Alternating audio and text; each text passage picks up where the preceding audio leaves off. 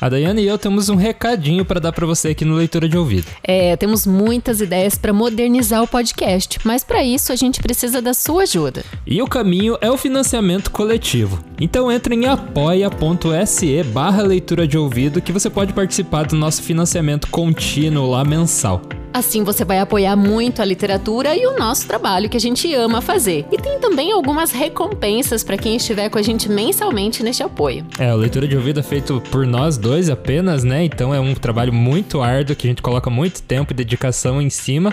E com seu apoio a gente vai poder continuar e ainda melhorar o nosso podcast. Entra em apoia.se barra leitura de ouvido e vem com a gente para essa jornada de herói.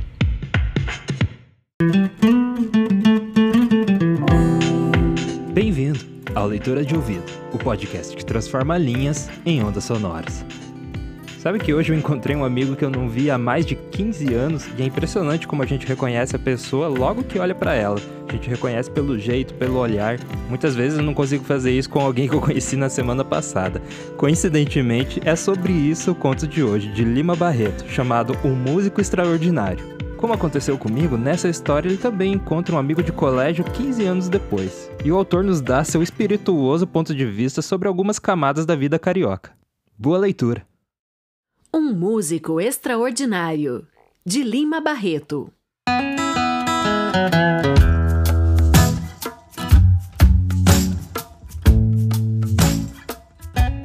Quando andávamos juntos no colégio, Ezequiel era um franzino menino de 14 ou 15 anos, triste, retraído, a quem os folguedos colegiais não atraíam.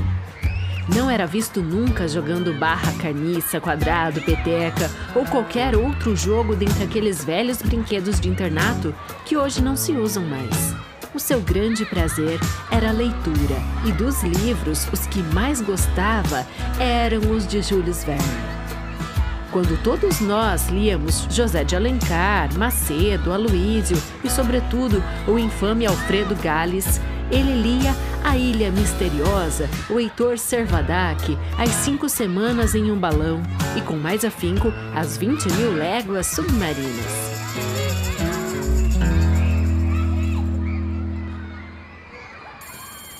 Dir-se-ia que sua alma ansiava por estar só com ela mesma, mergulhada, como capitão Nemo no romance vernesco, no seio do mais misterioso dos elementos da nossa misteriosa terra. Nenhum colega o entendia, mas todos o estimavam porque era bom, tímido e generoso. E porque ninguém o entendesse, nem em suas leituras, ele vivia consigo mesmo. E quando não estudava as lições, de que dava boas contas, lia seu autor predileto. Quem poderia pôr na cabeça daquelas crianças fúteis, pela idade e cheias de anseios de carne para a puberdade exigente, o sonho que o célebre autor francês instila nos cérebros dos meninos que se apaixonam por ele, e o bálsamo que os seus livros dão aos delicados que prematuramente adivinham a injustiça e a brutalidade da vida? O que faz o encanto da meninice não é que essa idade seja melhor ou pior que as outras. O que a faz encantadora e boa é que durante esse período da existência, nossa capacidade de sonho é maior e mais força temos em identificar os nossos sonhos com a nossa vida. Penso hoje que o meu colega Ezequiel tinha sempre no bolso um canivete no pressuposto de que, se visse a cair em uma ilha deserta, possuir à mão aquele instrumento indispensável para o imediato arranjo de sua vida. E aquele meu outro colega, Sanches, andava sempre com uma nota de dez tostões, para, no caso de arranjar a sua namorada, ter logo em seu alcance o dinheiro com que lhe comprasse um ramilhete. Era, porém, falar ao Ezequiel em Heitor Sarvadac e logo ele se punha entusiasmado e contava toda a novela do mestre de Nantes. Quando acabava, tentava então outra, mas os colegas fugiam um a um, deixavam-no só com o seu Jules Verne, para irem fumar um cigarro às escondidas. Então ele procurava o mais afastado dos bancos do recreio e deixava-se ficar lá, só, imaginando, talvez, futuras viagens que havia de fazer para repassar as aventuras de Robert Grant, de Rateiras, de Pespartout, de Queraban, de Miguel Strogoff, de César Cascavel, de Phileas Fogg e mesmo daquele curioso doutor Linderbrock, que entra pela cratera extinta de Swaffles, na desolada Islândia, e vem à superfície da Terra em um ascensor de lavas que o Stromboli vomita nas terras risonhas que o Mediterrâneo afaga. Saímos do internato quase ao mesmo tempo, e durante algum ainda nos vimos, mas bem depressa perdemos-nos de vista. Passaram-se anos e eu já o havia de todo esquecido, quando no ano passado vinha encontrá-lo em circunstâncias bem singulares. Foi em um domingo.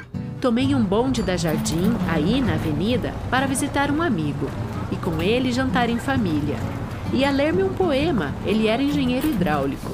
Como todo sujeito que é rico ou se supõe ou quer passar como tal, o meu amigo morava para as bandas de Botafogo. Ia satisfeito, pois se há muito não me perdia por aquelas bandas da cidade e me aborrecia com a monotonia dos meus dias, vendo as mesmas paisagens e olhando sempre as mesmas fisionomias. Fugiria, assim, por algumas horas, a fadiga visual de contemplar as montanhas desnudadas que marginam a central, da estação inicial até a cascadura. Morava eu nos subúrbios, Fui visitar, portanto, o meu amigo naquele Botafogo Catita, meca das ambições dos nortistas, dos sulistas e dos cariocas. Sentei-me nos primeiros bancos, já havia passado o lírico e entrávamos na rua 13 de maio quando, no banco atrás do meu, se levantou uma altercação com o condutor. Uma dessas vulgares alterações comuns nos nossos bondes. Ora, veja lá com quem fala, dizia um. Faça o favor de pagar a sua passagem, retorquiu o recebedor. Tome cuidado, acudiu o outro. Olhe que não trata com nenhum cafajeste, veja lá. Pague a passagem, senão o carro não segue. E como eu me virasse por esse tempo, a ver melhor tão patusco caso, dei com a fisionomia do disputador que me pareceu vagamente minha conhecida. Não tive de fazer esforços de memória, como uma ducha, ele me interpelou desta forma. Vejas tu só, mascarinhas, como são as coisas. Eu, um artista, uma celebridade, cujos serviços a este país são inestimáveis, vejo-me agora maltratado por esses brutamontes que exigem de mim, desaforadamente, a pagar de uma quantia ínfima, como se eu fosse da laia dos que pagam. Aquela voz de súbito pois ainda não sabia bem de quem me falava, reconheci o homem, era o Ezequiel Beiris. Paguei-lhe a passagem, pois, não sendo celebridade nem artista, podia perfeitamente e sem desdouro pagar quantias ínfimas. O veículo seguiu pacatamente o seu caminho, levando meu espanto e a minha admiração pela transformação que se havia dado no temperamento do meu antigo colega de colégio. Pois era aquele parlapatão, o tímido Ezequiel? Pois aquele presunçoso que não era da laia dos que pagam era o cismático Ezequiel do colégio, sempre a sonhar viagens maravilhosas a Jules Verne? Que teria havido nele? Ele me pareceu inteiramente são no momento e para sempre. Travamos conversa e mesmo a procurei para decifrar tão intensamente enigma. Que diabo, Beiris? Onde tens andado? Creio que há bem 15 anos que não nos vemos, não é? Onde andaste? Ora, por esse mundo de Cristo, a última vez que nos encontramos, quando foi mesmo? Quando eu ia embarcar para o interior do estado do Rio, visitar a família. Ah, é verdade, tens boa memória. Despedimos-nos no Largo do Passo. Ias para Muruí, não é isso? Exatamente. Eu, logo em seguida, partir para o Recife a estudar direito. Estivesse lá este tempo todo? Não, voltei para aqui, logo de dois anos passados lá. Por quê? Aborrecia-me aquela chorumela de direito, aquela vida solta de estudantes de província não me agradava, são vaidosos. A sociedade lhes dá muita importância, daí. Mas que tinhas com isso? Fazias vida à parte. Qual? Não era bem isso que eu sentia. Estava era aborrecidíssimo com a natureza daqueles estudos, queria outros. E tentaste? Tentar? Eu não tento, eu os faço. Voltei para o Rio a fim de estudar pintura. Como não tentas, naturalmente? Não acabei. Enfadou-me logo tudo aquilo de escola de belas artes. Por quê? Ora, Deram-me os bonecos de gesso para copiar. Já viste que tolice? Copiar bonecos e pedaços de bonecos? Eu queria coisa viva, a vida palpitante. É preciso ir às fontes, começar pelo começo, disse eu sentenciosamente. Qual? Isso é para toda a gente. Eu vou de um salto. Se erro, sou como tigre diante do caçador. Estou morto. De forma que foi o que me aconteceu com a pintura. Por causa dos tais bonecos, errei o salto e a abandonei. Fiz-me repórter, jornalista, dramaturgo, o diabo, mas em nenhuma dessas profissões dei-me bem. Todas elas me desgostavam. Nunca estava contente com o que fazia. Pensei de mim para mim, que nenhuma delas era da minha vocação e a do meu amor. E como sou honesto intelectualmente, não tive nenhuma dor de coração em largá-las e ficar à toa, vivendo ao Deus dará. Isto durante muito tempo? Algum. Conto-te o resto. Já me dispunha a experimentar o funcionalismo, quando certo dia, descendo as escadas de uma secretaria onde fui levar um pistolão, encontrei um parente afastado que aí subia. Deu-me ele a notícia da morte do meu tio rico, que me pagava colégio e durante alguns anos me dera pensão. Mas ultimamente eu tinha suspendido, devido, dizia ele, a eu não esquentar lugar. Isso é, andar de escola em escola, de profissão em profissão. Era solteiro esse seu tio? Era. E como já não tivesse mais pai, ele era irmão do meu pai, ficava sendo o seu único herdeiro, pois morreu sem testamento. Devido a isso e mais ulteriores ajustes com a justiça, fiquei possuidor de cerca de duas centenas e meia de contos. Um no babo, hein? De modo algum. Mas escuta, filho. Possuidor dessa fortuna, larguei-me para a Europa a viajar.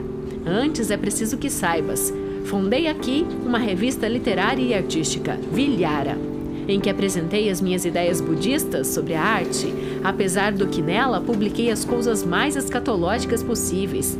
Poemetos ao suicídio, poemas em prosa a Vernus Genitrix, junto com sonetos, cantos, glosas de coisas de livros de missa de meninas do Colégio de Sion. Tudo isso da tua pena? Não, a minha teoria era uma e a da revista outra mas publicava as coisas mais antagônicas a ela, porque era um dos amigos. Durou muito a tua revista? Seis números e custaram-me muito, pois até tricomias publiquei, e has de adivinhar que foram de quadros contrários ao meu ideal búdico. Imagina tu que até estampei uma reprodução dos Horácios, do idiota do Davi. Foi para encher, certamente. Qual? A minha orientação nunca dominou a publicação. Bem, vamos adiante. Embarquei quase como fugido deste país em que a estética transcendente da renúncia, do aniquilamento do desejo, era tão singularmente traduzida em versos feceninos e escatológicos e em quadros apologéticos da força da guerra. Fui-me embora. Para onde? Pretendia ficar em Lisboa, mas em caminho sobreveio uma tempestade e deu-me vontade durante ela de ir ao piano. Esperava que saísse o bitu. Mas qual não foi o meu espanto quando de sob os meus dedos surgiu e ecoou todo o tremendo fenômeno meteorológico, toda sua música terrível. Ah, como me senti satisfeito! Tinha encontrado a minha vocação. Eu era músico. Poderia transportar, registrar no papel e reproduzi-los artisticamente com os instrumentos adequados. Todos os sons, até ali intraduzíveis pela arte da natureza o bramido das grandes cachoeiras, o marulho soluçante das vagas, o ganido dos grandes ventos, o roncar divino do trovão, estalido do raio. Todos esses ruídos, todos esses sons não seriam perdidos para a arte. E através de meu cérebro seriam postos em música, idealizados transcendentalmente, a fim de mais fortemente, mais intimamente prender o homem à natureza, sempre boa e sempre fecunda, vária e ondeante. Mas. Tu sabias música? Não. Mas continuei a viajar até Hamburgo, em cujo conservatório me matriculei. Não me dei bem nele. Passei para o de Dresde, onde também não me dei bem. Procurei o de Munique, que não me agradou. Frequentei o de Paris, o de Milão, de modo que deves estar muito profundo em música? Calou-se meu amigo um pouco e logo respondeu: Não, nada sei, porque não encontrei um conservatório que prestasse. Logo que o encontre, Fica certo que serei um músico extraordinário. Adeus, vou saltar. Adeus, estimei ver-te. Saltou e tomou por uma rua transversal que não me pareceu ser a da sua residência.